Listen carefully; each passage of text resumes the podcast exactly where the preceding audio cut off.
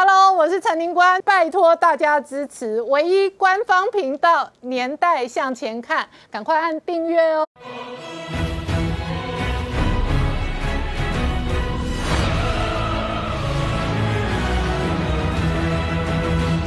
年代向前看，向前看年代。大家好，我是宁官，欢迎我们忠实观众跟粉丝朋友扫描 QR Code 订阅《年代向前看》YouTube 官方频道。我们看中二选区的补选哦，现在越烧越热哦，包含严清标过去的黑历史，为什么欠债没有还，以及严宽恒是不是霸占法拍屋哦，都引发媒体的攻防哦。这一次哦，外界关心观察，民党退出林静怡之后呢，严家到底要不要出来选举哦？现在面对进退。两难的局面了。好，国民党的处境跟严家的处境，跟民进党现在捍卫四大公投的处境哦，非常的诡谲。今天出来最新 ET Today 的四大公投民调，四份民调的最新结果数字都是同意，在反来猪这个议题上的同意的支持度，甚至高达五十七个百分点。那民党如何回应，如何动员呢？也影响到二零二二的前哨战。事实上呢，蓝营内部也因为公投议题而内乱了，朱立伦也面对一个严肃的考验，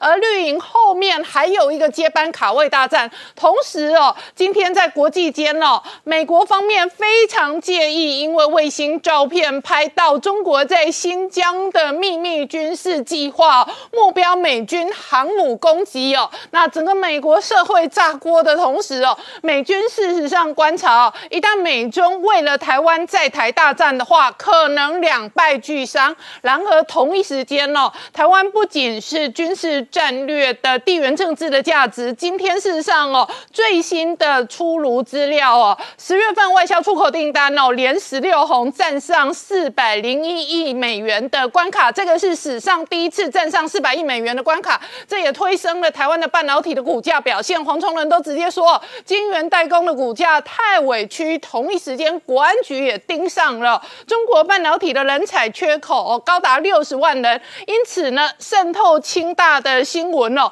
引发外界跟国安单位的第一时间反应跟关注。这背后会带来什么样的政治、军事、经济的变化？我们待会要好好聊聊。好，今天现场要请到六位特别来宾，第一个好朋友是王世坚议员，哎，林官长，大家晚安。再来是叶元之，大家好。好，再来是来自台中的地方议员黄守达，啊，主持人好，观众朋友大家好。再来是吴杰，大家好。再来是前雄山飞弹总工程师张成大。哥，大家好，好，我先请教世界议员哦。今天出来 ET 在最新的四个公投的民调数字，对民进党哦相对都不利。可是呢，民进党现在哦打中二选区哦，打到老给公棍抢抢棍，每天把严家的黑资料、黑历史哦、黑新闻哦，通通拿出来打。那严家现在哦打到可能不敢出来应战。呃，林官，严家。二三十年来，嗯，其实他们在地方的作为服务有好有坏，风评各不一啦，嗯。但我的看法是说，关于严家的事迹，嗯，以及他们现在的回应啊，我觉得他们的事迹讲起来很可怕，嗯，但是他们的回应很可笑。哦，就是说。这那个社会上已经盛传很多严清标过去哦，他曾经是受刑人，曾经参与黑帮，但是那都过去了。嗯，但是但是种种的事迹还是传在地方上，甚至有在谣传说，是不是他们的劣迹，现也是基于说，因为他们有在参与地方政治。跟中央立委，嗯，所以也让他们的一些事迹还继续延续下去，这是他们最受非议的地方。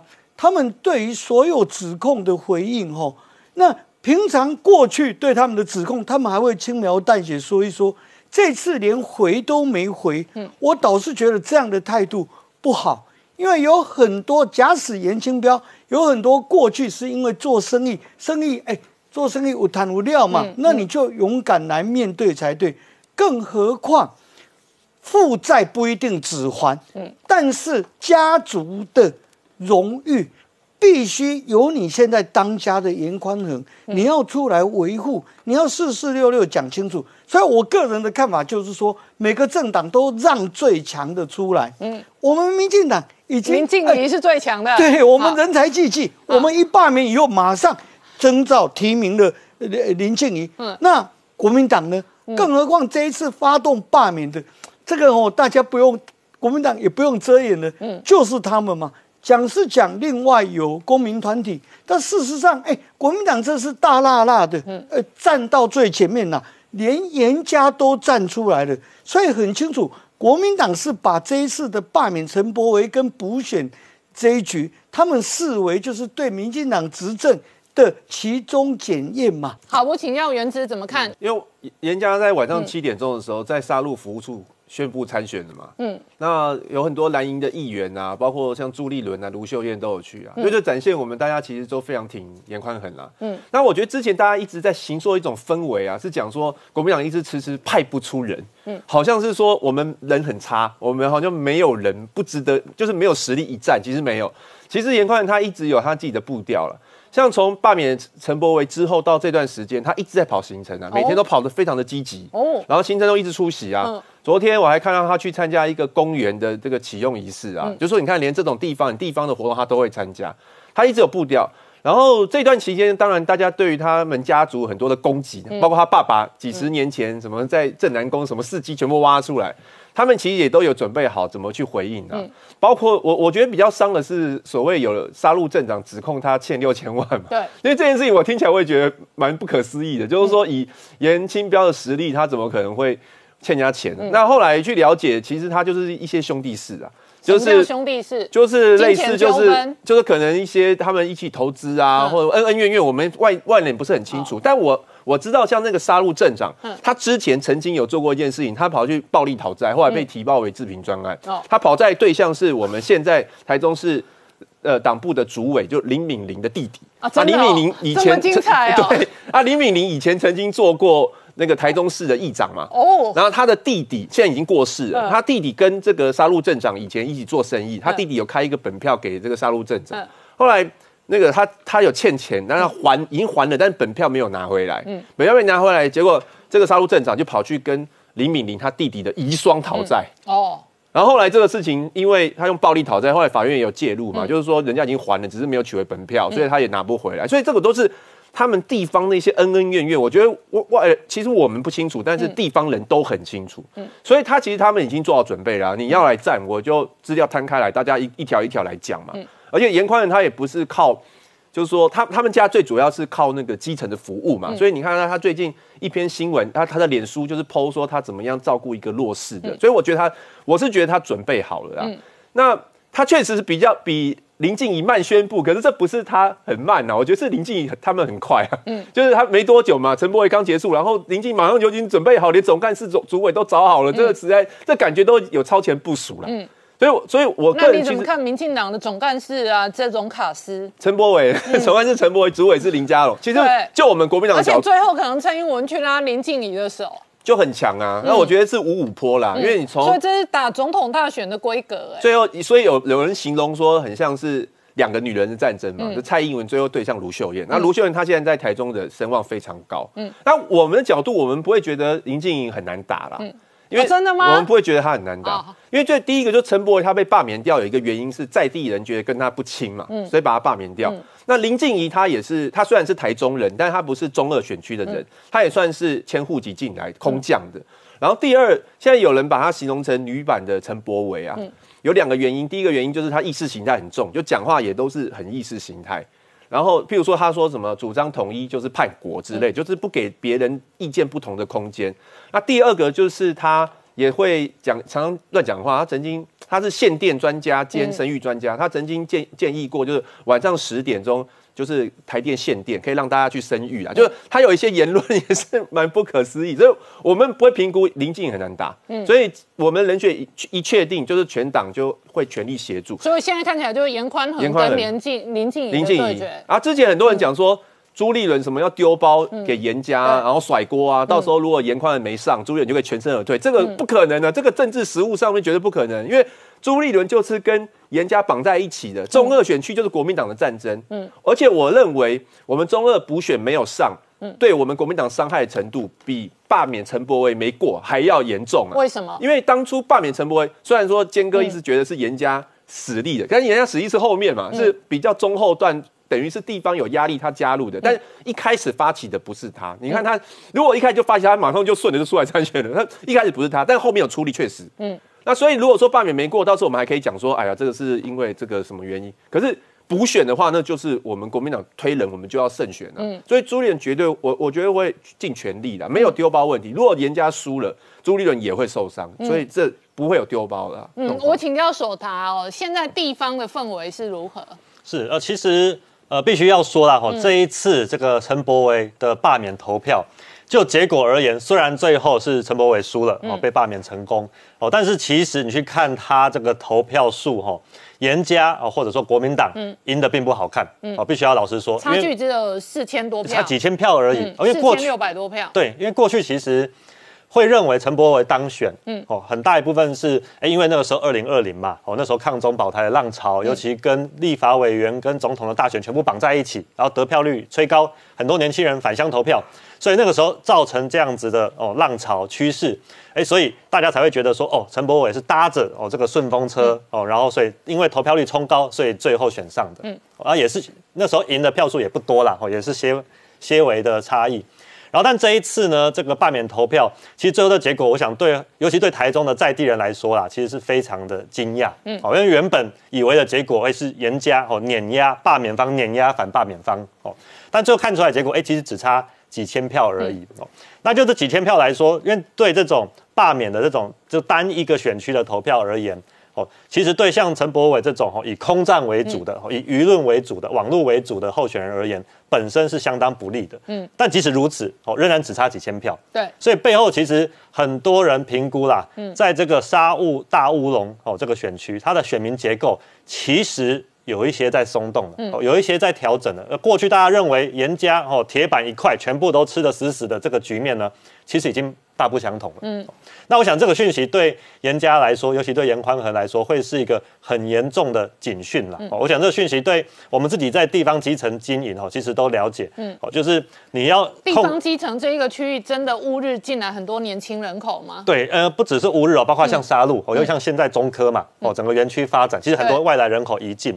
那年轻人口大部分都是民进党的票吗？哎，我不会说是民进党的票好，但必须要说，他不会是可以被严家、被地方派系哦牢牢的抓住的票哦，因为过去哦，像这些地方派系，像严家哦，他要怎么去？固装哦，怎么样去巩固他的选民支持？说实话啦，虽然他的技术非常的纯熟细致，嗯，但也没什么了不起。什么样的技术？哎，就是花钱嘛，哦，就请客吃饭嘛，哦，就是你有什么需要哦，你开店哦，我送一个匾额给你，我送花给你，送水给你，哦，送的东西满满满。对，然后红白帖礼数都很周到。对，那人之常情嘛，我拿到好处，哎，我一定会感念在心嘛，这是台湾人的风俗哦，所以这其实本身没有什么好批评的，但它背后。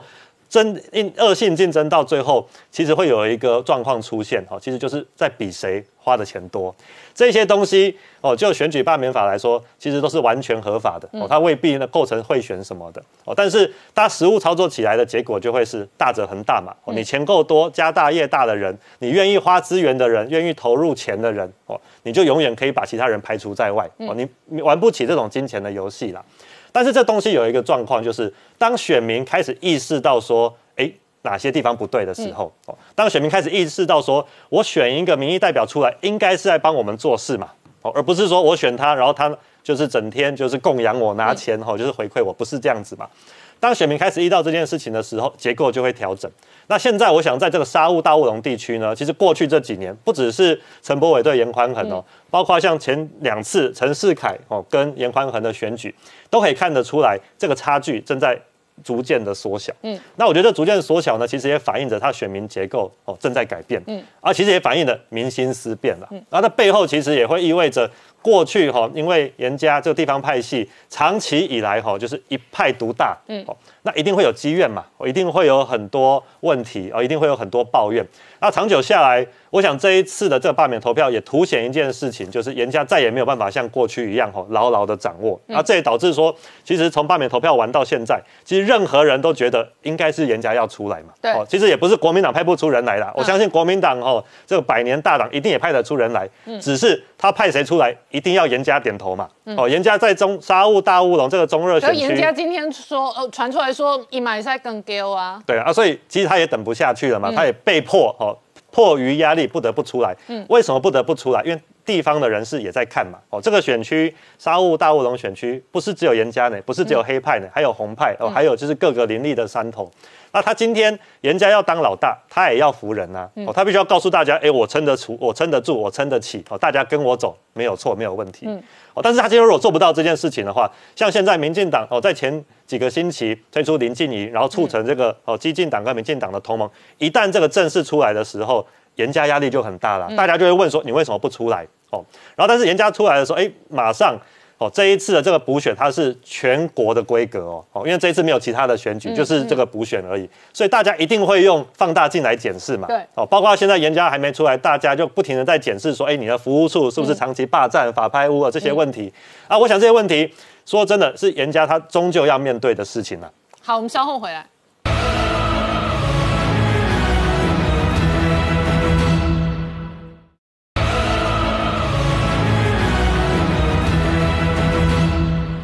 年代向前看的节目现场，我们今天聊的是一二一八的公投倒数三十九天。今天 ET Today 有最新的民调，在四个选项部分哦，重启合适的部分哦，同意的有四十八趴，不同意的三十九趴。真爱早教的这个议题上面，同意的五十趴，不同意的三十五趴。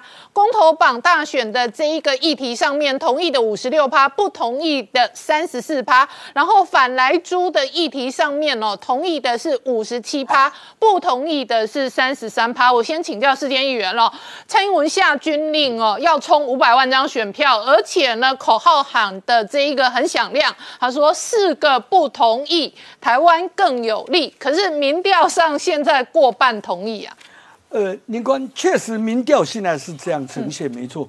不过我认为这才刚开始，还是大有可为。嗯，我后续还有四十几天的时间，可以慢慢的来跟民众、跟基层做沟通。那我觉得至少在这两个两大议题上面，也就是这个呃三阶早教这个议题，以及重启合适这方面，我想多数民众到最后会接受我们民进党的主张。嗯，因为这牵涉到合适，如果发生任何的危险。以及现在核废料要往哪里去？嗯，这些问题没有能够解决的话，那会导致灭国。嗯，所以你看，合适的民调已经慢慢拉近了。对，那早教的部分也有稍微拉上来了。嗯，因为早教牵涉到的不只是说，那以后未来我们电够不够的问题，嗯，那牵涉到我们要有干净的电。如果我们用天然气发电，那减少碳污染不打紧，而且完全杜绝了 PM 二点五，嗯，这拯救了非常多国人，他们大大家在身体健康这方面的坚持，嗯，所以我想早教的部分，应该随着我们民进党的说明，尤其我们把早教。当初马英九要开发的两百三十二公顷，已经大幅缩减到只剩十公顷。哦，所以这个部分，我想多数民众会接受。嗯，但是我有一点，我倒是您关，你刚刚提醒到的我一点，嗯，我认为哦，我举个例子啦，嗯，这公司的经营哦，有时候是红字倒闭，什么叫但是不一定红字才倒闭哦，有时候黑字也会倒闭。嗯，也就是说，比方说财务不好啊，哎，呃，周转不灵啊哎，红字倒闭。但是我们往往看到有一些公司哦，哎、黑字倒闭。嗯，为什么黑字倒闭？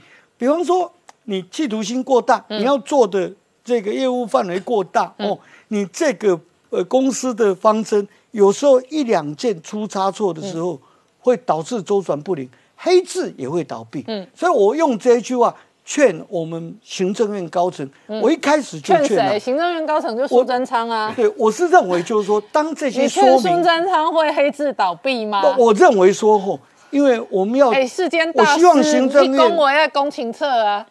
对我希望行政院在这一些政策作为跟这些说明会上面哦，要谦卑面对人民。哦，也就是说，苏贞这不是昌不够谦卑。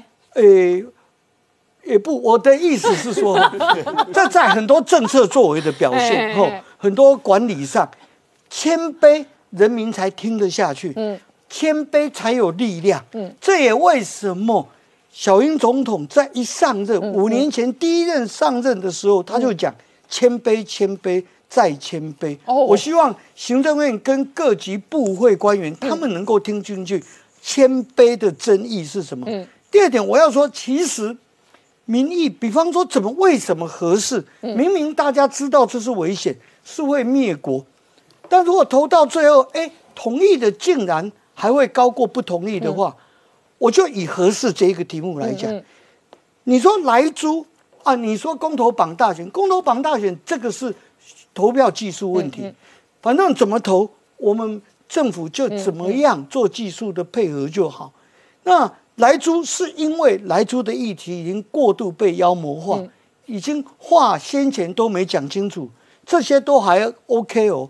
我觉得最糟糕的是，如果连合适，这会导致污染数十代、数百代、数千代，会导致灭国这么重大的议题，都让它通过重启合适的话，那可见民众在投这个票的时候，有有一部分是基于说啊，我就是对你行政的不满，嗯，哦，就是一种另外的一种发泄抵制，所以我觉得这样是所以非常不好。你的解读是，如果联合市这个本来应该过半不同意的议题，对最后投票结果叫做过半同意、强势同意，它反映的可能不是对合适的不爽，而是对民进党或者苏贞昌的不爽吗？对，我认为民意就会很清楚显示说是在对我们民进党执政的其中选举一样，等于做一次再检验。嗯。所以我认为说我们民进党所以你把它定掉，这是反绿公投了。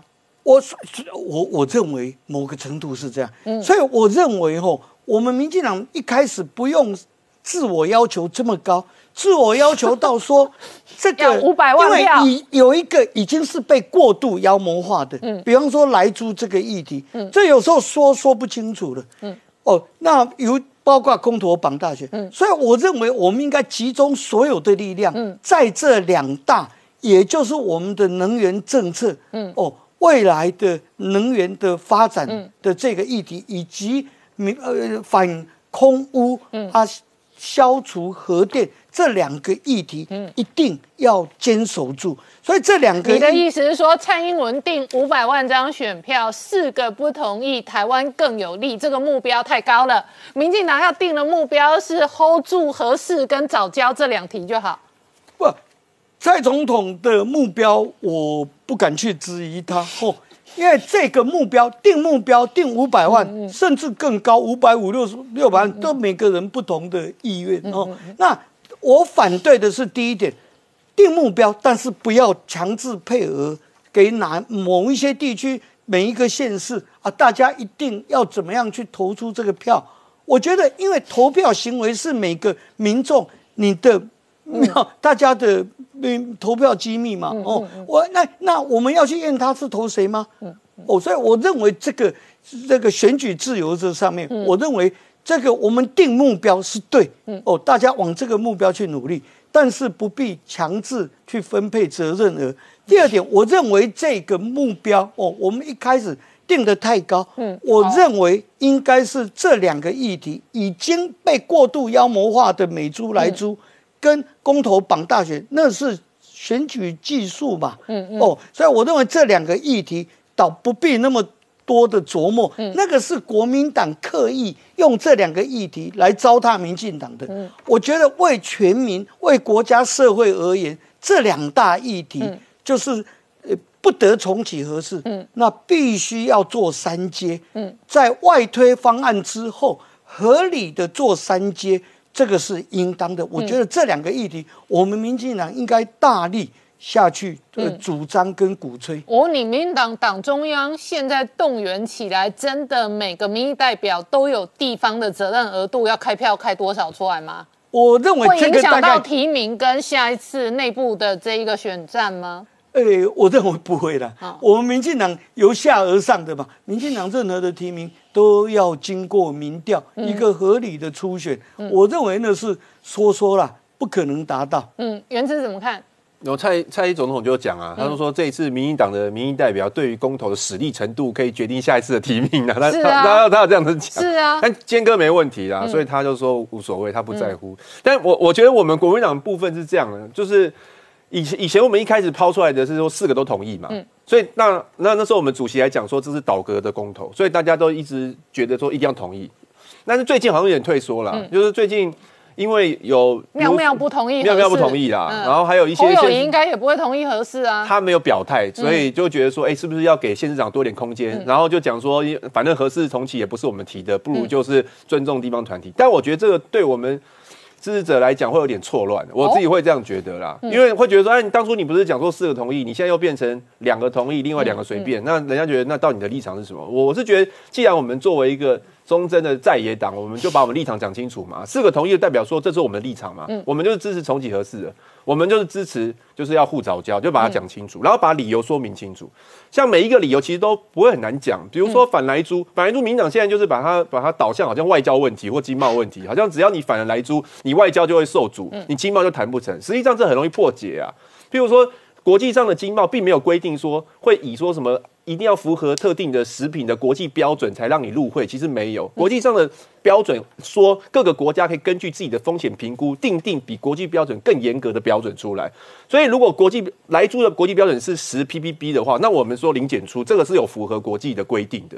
而且像欧盟啊，他们也都是反来租的。那他们实际上跟美国也都有签订相关的经贸经贸的协议，所以我觉得这是可以谈判的部分。那民进党讲说，呃，反而来租就加入不了 CPTPP，、马来西亚自己都反来牛啊，所以没没有那个问题。而且 CPTPP 里面很多会员国，他美国没在里面嘛，他们不会 care 这个议题啦。所以有的有的部分，我觉得是可以把它说明清楚。那这个就蛮好，这个算是好讲的嘛。嗯，合那合适呢？公投榜上觉得算是很好讲，嗯因为那就技术性合适比较难讲，合适是真的比较难讲。是妙妙跟侯友谊显然并不赞成啦。对，所以这就是我们的一个比较困难的地方。所以党中央应该要一个完整论述出来。我们现在党中央对于合适重启和护早教没有论述，嗯，他给我们的缩帖里面只有反来猪跟公投榜大选，至于另外两个就没有。可是我觉得。应该要有，而且像我就觉得你要包在一起讲嘛。现在这个是一个能源选择的问题，所有的能源发电都会有副作用，核能也会有副作用，核能的副作用就是核废。那天然气也有副作用啊，天然气的副作用是现在大家都国际间讲二零五零近零排放啊，那天然气就是会有二氧化碳问题，会造成气候呃气候暖化。而且天然气在欧洲涨价了好几倍，对对还有电价上涨现在事实上蛮贵的，就是现在的电国际价格是贵的。对，所以电电价到时候会涨一度要涨零点八，就是会会比较贵嘛。嗯，然后还有还有就是能那个国安的问题，因为台湾没有产天然气。嗯。你如果全部倚倚靠外国的话，那到时候如果真的打仗了，他给你封锁，我们就没有东西能源能源可以发电，所以这个问题很多。嗯，燃煤的问题也很多，PM 二点五，或者是也有碳的问题。那核废相对来说搞不好比较好处理啊，我我只要主角的哪里好处理？就是只要主角的辐射嘛。那、现在其实核废料核一、核二、核三都有在发电，都有核废料，它就几个桶子嘛。它目前是存在那个核核能发电厂里面，其实对一般人的生活都没有受到影响。嗯你可以先存在。核能电厂里面，然后几十年来科技会不断进步嘛，国外也有一些技术新的技术出来，它可以把一些高阶的核废料在处理之后变成可以用的能源。嗯所以我觉得可以暂时可以存个二十年、三十年，然后送到国外去处理。我觉得这个相对来说它还是比较干净的，比比起大家对空污跟二氧化碳的害怕，说不定核废大家比较能够接受。那原子所以这可以辩论的。你怎么观察这个民调跟社会上对国民党的支持度的民调中间有一个庞大的落差？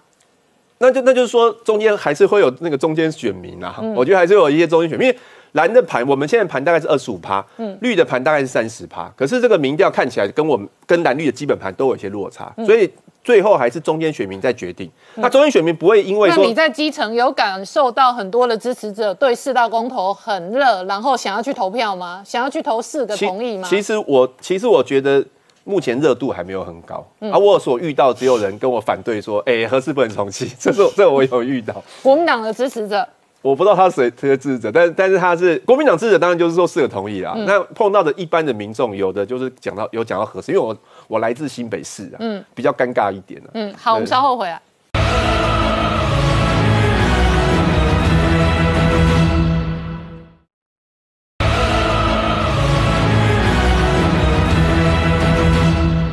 年代向前看的节目现场，我们今天聊的是国安顾问、美国国安顾问苏利文哦，今天接受了 CNN 的专访哦，他再度定调强调协防台湾的立场不变，那反倒是在台湾的国安局哦，事实上哦，对于各式各样的中国渗透越来越谨慎哦。那明杰，特别是这一回合渗透的标的是清大，那中国的半导体人才有一个庞大的缺口，所以竹科跟清大交。大几个哦，这一个产科学哦，都是重要的核心的国防跟国安的单位。好，我们先谈这个华府对台的政策哦。那呃，这个美国的国安顾问苏利文哦，这几天在这个 CNN 的这个专访的时候哦，也特别再度强调说，美国协防台湾的立场不变啊。那同时支持维护台海的这样的现状也不变。那主要的目标哦，是希望呃能够避免台海战争。那我们看到，其实 CNN 哦已经陆续。这一个专访，这个美国总统拜登，然后接着国务卿布林肯，接下来是国安顾问苏利文。其实，在节目中都一再的逼问哦，华府真正对台的立场有没有任何的转变哦？那是不是所谓的战略模糊转向战略清晰？不过看起来华府这些。呃，高层哦一致的都也是，其实顺着拜登的说法哦，就是拜登也强调说对台有协防的承诺哦，那都在这个框架里头这个作答啊。那当然这样的一个协防台湾的立场不变，当然也是讲给台湾跟盟友听哦。那当然这个外界也觉得说，哎，奇怪，那事后为什么这个白宫或者是美国国务院的发言人出来又在？断的强调说，所谓的一中政策也没有改变哦。那个部分，我们认为其实就是讲给北京听了。那美华府对台的这一个呃整个战略上，是不是从模糊转向清晰哦？那南华早报这几天一篇报道也特别强调说，采访了中国的学者，包含像这个石英红等，也强调说，战略模糊看起来似乎没有改变，但是模糊的部分好像已经逐步在减少，清晰的部分逐渐在增加哦。那这石英红他是认为说，双方。呃，中美双方其实看起来目前都是不愿意啊来爆发所谓的战争，但是所谓的这一个呃掉入有没有可能掉入所谓的这个修习底德的陷阱，也就是一个强权呃，准备要取代另外一个强权过程中，非常有可能爆发全面的冲突跟战争，这样的一个陷阱看起来中美似乎都已经步入哦。那还有包含像这个北约的前这个最高盟军的司令啊，有一个叫做 Stavridis 哦，这一位上将，那他其实近期对台湾的安全议题哦琢磨非常多，最近也有一个专书的呃头文讲到说。看起来华府刚刚我们讲到说，到底是对台是战略模糊还是清晰？他认为说似乎有一些战略上面的混乱哦。那不止美国人看不懂，可能北京看不懂，台湾看不懂。但是他认为说这样的一个过程中的确有可能还是会出现所谓北京对台的一个或对美的误判的风险。所以他认为应该要全面性的建构一个叫做台湾战略。那这个台湾战略必须要有一个完整的架构。其实这个说法跟美国的前国安顾问波顿非常像。但波顿我更认同他的说法，他认为说对台湾要从整个国家定位开始来，这个一逐步来厘清，才能够让对台的外交跟军事上面更加的一个正当性。那这样的一个 Stavridis 他的一个说法还谈到说，哦，这个中共对台当然还是不是只有传统这个军事上面的一个手段，可能对台也会有包含。包括譬如说这个透过网军瘫痪台湾的电力系统、金融系统等等，那认为说这样的一个中美的一场叫做大博弈的赛局已经展开，那台湾则是这一场赛局的一个核心跟中心。所以对台的部分，他认为华府必须要多管齐下，不是只有军事的部分去强化对中国的这个威慑能力，同时认为在外交上面要强化这个美日印澳四方安全对话，甚至把韩国这些都要加进来哦。那经济上他认为。必须要这个采取这种所谓的互惠市场准入的一个相关的机制，那全面性的对中国做一个这个压制跟围堵哦，那当然。台湾的国防报告书哦，今天也公布最新的版本。那前两天前两天我们看到五角大厦有所谓的中共军力报告哦。那台湾的这个国防报告其实里头有几个重点，我简单带一下就好。特别强调说，中共对台其实是企图不战夺台。其实这个我们昨天才提到哦。那不战夺台，其实当然中间有非常的多的手段。那我这先前也分析过，说中共对台企图用外压内解啊，那个里应外合，外压内解就是外部透过军事的压力对台以武来逼统，内部当然是政治渗透跟。瓦解，所以我们看到这几天非常多的一个。具体案例就逐步浮现出来。除了我们谈到说有包含像国军的退将讲说这个攻击是在自己国土上面的巡弋上面巡弋这样的一个敌我不分的一个话语之外哦，那这一个国安局也证实哦，有媒体爆料说这一个清大。在这个校内设置了一个叫清华海峡研究院的新竹办公室哦，那这个事情也引发外界关注哦。那特别是我们看到刚刚讲到，除了政治渗透，可能在经济、可能在科技、可能在学术上也全面性的对台渗透哦。那这一个国安局的副局长陈进广证实说，相关的一个组织哦，其实第一个未经许可，所以有违反两岸人民条例的这样的一个问题啊。那当然这个是教教育部来主管，但是同时他也言下呃这个一这个有。这个等于暗示说，中国其实缺少了这个高达六十万的啊这样半导体的人才。那有没有可透可能透过这样的一个在台的一个所谓的学术研究的办公室，对台进行所谓的科技渗透或者吸收相关的人才哦？这一点其实是引发外界关注。那其实相关的类似的一个案例，其实过去已经有慢慢呃。都有这个出现了，也层出不穷哦。那到现在，其实我认为是慢了半拍啦，因为过去我们看到川普政府任内，对于中国在美国的这相关的窃取机密或智慧财产权或者科技渗透来讲，已经全面性的进行围堵。台湾在这个部分似乎哦还没有这个呃相这个相对应的一个完备的方式哦。所以这个陆委会的主委邱泰山也提到说，过去是因为尊重学术自由哦，所以对于国安部门对于可能类似学术单位有没有可能遭到这一个中共对台的渗透哦？一向是不去呃全面的进行了解跟这个调查，但是现在这样的一个案例逐步浮浮现之后，非常有可能这个部分的确是可能中共对台的一个渗透的破口，所以这个部分的确有必要全面来做进行防堵。那现在教育部可能也会开始全面的清查其他学校有没有类似的问题啊？那除此之外哦，当然。这个军事层面，我们看到这两天其实美中台三方的一个军事动作角力也还是持续在进行。那特别是台湾的西南空域有攻击不断的骚扰情况之下，呃，这两天这个美军的卡尔文森号航母打击群应该已经要进这个呃这个穿出所谓的巴士海峡，所以出现说这个美军的军机昨天有所谓 P 八 A 的反潜机跟台湾的 P 三 C 的反潜机都在西南空域这个地方巡弋，看起来似乎有台美联手进行反潜这样的一个动作。那当然，后续中国对于美国可能进行反介入类似的一个军事动作，也会哦持续的升温跟这一个增加。那除了这个之外，台湾自己本身，当然我们刚刚谈到国国防部的报告书，当然内容也有强调说，这个解放军似乎目前已经逐步完备三期快速多点犯台的能力。不过这还是所谓的这个以战逼降的一个下策。我们必须要关注的是，如果这个解放军持续哦对台在外部军事压力，那对。台湾的内部继续政治跟经济、科技、学术全方位的呃全方位的这个渗透的情况之下，恐怕对台才是真正最大的威胁。好，那我请教张成大哥，美中台的军机在我国西南空域角力的同时哦，日本自卫队也公布统计资料，他们说今年以来他们七十四趴的军机哦，之所以起落，都是为了应付中国解放军。啊，其实这个日本呢非常烦恼，十十月二十六号啊。那个中俄才那个联合舰队绕日一周啊，然后这个过去的六个月，就从所谓六个月，从四月到十月啊，这六个月啊，那刚刚另外提到说，那个日本防空队的军机紧急起飞啊，竟然有百分之七十六怕是因为中国大陆的飞机起飞。那这里面我要看的一件事情在哪边？它是在哪个地区啊？那从那个日本防卫厅所公布的资料来看的话，它有百。它呃，中共中共军机在三三百五十五百一三百五十九架里面呢，有有有百分之七十呢，都是在所谓的琉球，他们叫做西南那个南西防空区那个部分。这个部分刚好在哪边呢？在我们我们台湾的东北边，东北边。好，那我们刚刚明杰有提到说，我们在台湾西南边的中共空军机老台的事情不断的在发生，可是，在我们台湾东北边呢，其实也是不是安静的。那这一部分呢，我国防部是没有强烈的公布。我们我们把某种程度当做是，呃，台台日联防好了。但是这部分我们绝对不可忽视。那我想从这个事情，我们再聊，要再聊下来，就聊到说中共的歼歼歼十六 D 啊，这个这个电战机的那个出那个出出来哈。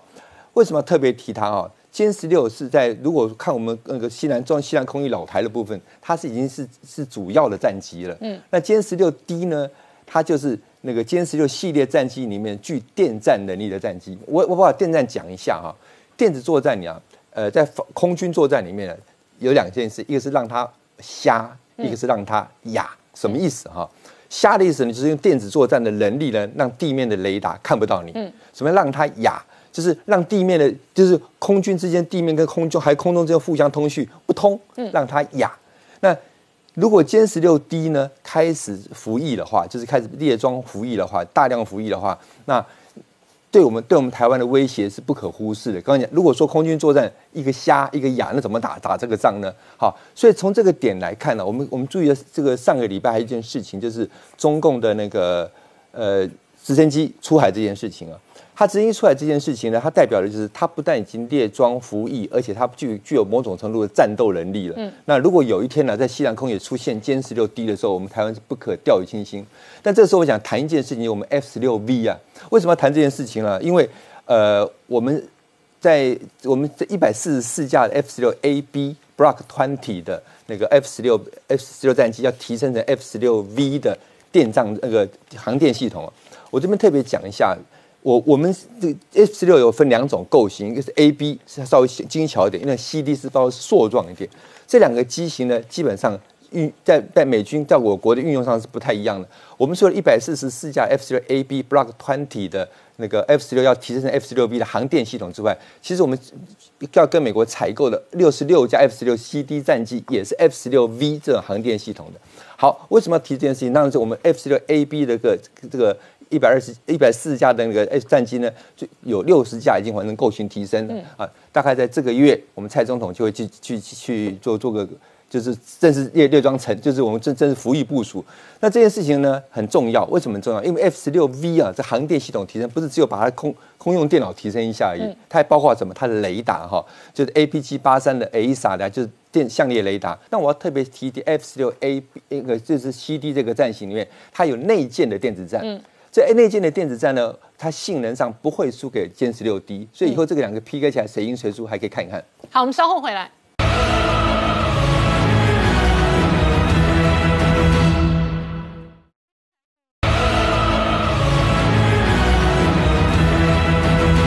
欢迎回到年代向前看的节目现场，我们今天聊的是哦，这个事实上哦，台湾今年的经济景气表现真的在全世界挺亮眼的。十月份的外销出口订单哦再创新高，连十六红。那今天台股哦重新拉到一万七千五百多点哦。今天事实上哦，立基电的董事长黄崇仁出来喊这个晶圆代工股价委屈哦。那所以我请教微良哦，台股哦默默的涨，现在又要回头挑战历史。新高了。呃，大有机会哈。那基本上呢，虽然已经涨了一千四百多点，可是呢，对于外资来说，买超才刚开始。尤其包含今天在内，过去连续三天，每天都是呢一百多亿，甚至逼近两百亿的买超。所以呢，大型龙头股这边呢，台积电、联电大手牵手小手啊，继续往上攻坚。那我想呢，这个在业界过去有个说法啦，台积电的股价大概就联电乘以十。所以呢，大家可以参考一下这两家公司呢，相互比价、相互拉抬。那基本上哦，我们看到其实十月份的进出口数据出来了。非常的好，好上加好。十月份的的出口数据呢，不但是再创历史新高，而且是连续十六个月成长了。那从各产品分项来说，主要成长一个就在基本金属，这是什么呢？其实最主要就是呢，钢价出口量跟价都齐扬。那主要就是呢，各国的基础建设，还有因为中国它。限制出口，所以目前钢价还是维持在高档，所以呢年成长六十五 percent 是所有产品里面成长速度最快的。那另外来说的话，这是在资通讯产品。那第四季还是传统的消费旺季好。那另外来看呢，其实进口也也表现不错，创下单月历史次高。值得留意的是呢，它的项目里面主要是半导体设备跟自动化设备，这表示呢，哎，其实大家还是看好明后年的长期的景气，所以呢持续去做呢资本支出扩张。所以从进出口数据来看，台股不是只受惠于呢热钱。满意，还包含呢这当然走的就是有机之谈哦。那这里呢，其实台积电呢，应应着美国的一个要求啊，那已经呢，呃，顺利的去缴出了所谓的一个供应链管理的一些相关的数数据。这里面呢，呃，商务部要求的。项目非常多，包含二十六项，里面呢有库存、有订单、有销售等等哦，甚至还要求提供呢各产品线的前三大客户，那三大客户的占比，这数据非常多。不过呢，台积电啊还是非常的配合美方，所以呢顺了美国政府之意，又不得罪客户，因为呢没有泄露客户最重要的机密资料。那反观呢，其实韩国的三星呐或者海力士，目前呢还是要拖到最后一刻。所以看起来呢，美国要发展半导体哦，台积电果然是呢急于拉拢的一个最佳伙伴，而且呢不是只有美。方呢在拉拢台积电，日本也是，啊日本呢，哎这边呢。最近有可能要做出呢法令上的一个修改，那最主要就是呢，要给予呢来日本国内呢设立半导体厂的业者呢。相关的一些补贴措施，那这里当然呢，也业界也有人说哈，这根本就是所谓的台积电条款了，因为台积电已经宣布呢，要到日本的熊本县设厂了。那这一次的一个设厂呢，主要就是锁定要发展二十二跟二十八纳米，相对呢是属于比较成熟的制程。为什么呢？因为呢，其实这个二二跟二八纳米哦，有可能将来呢就是要大量的应用在呢日本的车厂，可以就近的供货。所以我想这个其实是鱼帮水，水帮鱼。那看好后续的一个效应。那至于说呢，这一次哦，很特别的是呢，美方要求呢，哎，半导体的业者呢，提供一些相关供应链的一个数据，结果呢，完全没有点名到任何一家中方的企业。嗯，结果呢，中国官方跳出来气炸了哈，来说，哎，怎么其实哎，美国这个动作呢，根本就是在勒索嘛，哈。那尤其像央视哦，还公开说呢，这个 Intel 发展半导体，恐怕呢，它的一个晶圆代工这个能力哦，根本就是落后台积电，甚至落后三星十年以上。嗯，所以呢，你美国这个背后真正的目的，应该是要拿到相关的数据，这些机密资料呢。给 Intel 呢来好好的发展哦，那这个部分来讲的话，我想呢，其实未来 Intel 跟啊这个不管是台积电或三星哦，这晶圆代工三强的争霸，的确是有看头。以目前来说，Intel 当然至少还落后台积电三年，可是如果在二零二四年台积电预估二纳米量产的时候，这个部分呢，Intel 有可能能够齐头并进追上来。那后续来讲，当然呢。呃，晶圆代工要发展哦，不是只比先进制程，还有良率，还有更重要就是客户关系。当然这个部分呢，台积电还是呢取得比较多的一个优势。嗯，那根据二零二一年了热门公司的薪水统计，那这里呢到底是哪一家公司呢是给薪最大方？哎，结果不是台积电。第一名呢是发哥，哦，发哥的平均薪资高达八万四哦。对，每个员工的平均月薪呢，哎，超过了八万四千元哦，勇夺第一名。那第二名呢是台达电，平均大概在五万元上下。台积电的部分呢，平均月薪是四万八千九百一十元，排第三名哦。那后面第四、第五还有华硕跟伟创。不过虽然台积电没有拿下第一名，但是呢，还是大家最关注的企业哦。它的一个关注成长度跟去年相比，成长了七十二 percent。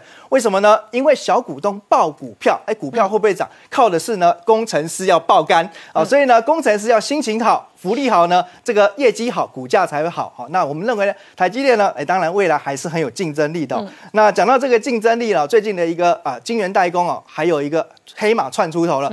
全世界排第六名的是利基电，那它的前身是什么呢？其实大家应该都听过，就是利金哦。不过十年前呢，因为负债超过一千两百亿，每股净值由正转负，黯然下跪。哦，但是呢，这一次卷土重来，真的是十年磨一剑了，复复兴长胆哦。那我想这一次呢，它经过了转名呃转型，甚至呢，诶改了名字。那现在呢，专注发展了晶圆代工。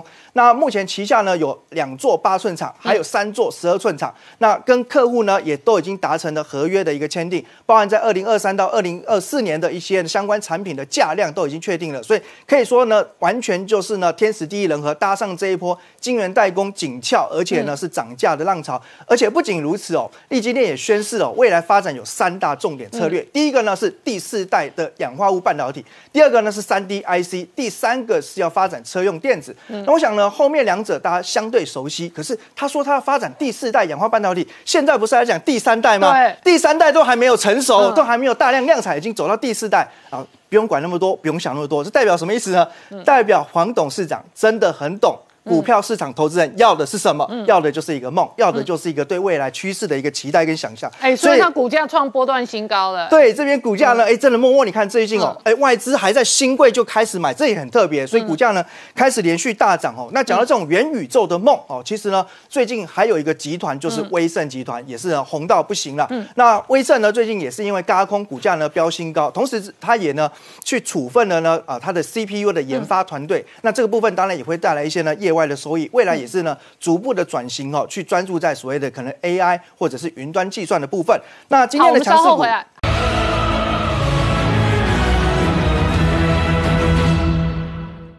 Hello，我是陈宁官，拜托大家支持唯一官方频道《年代向前看》，赶快按订阅。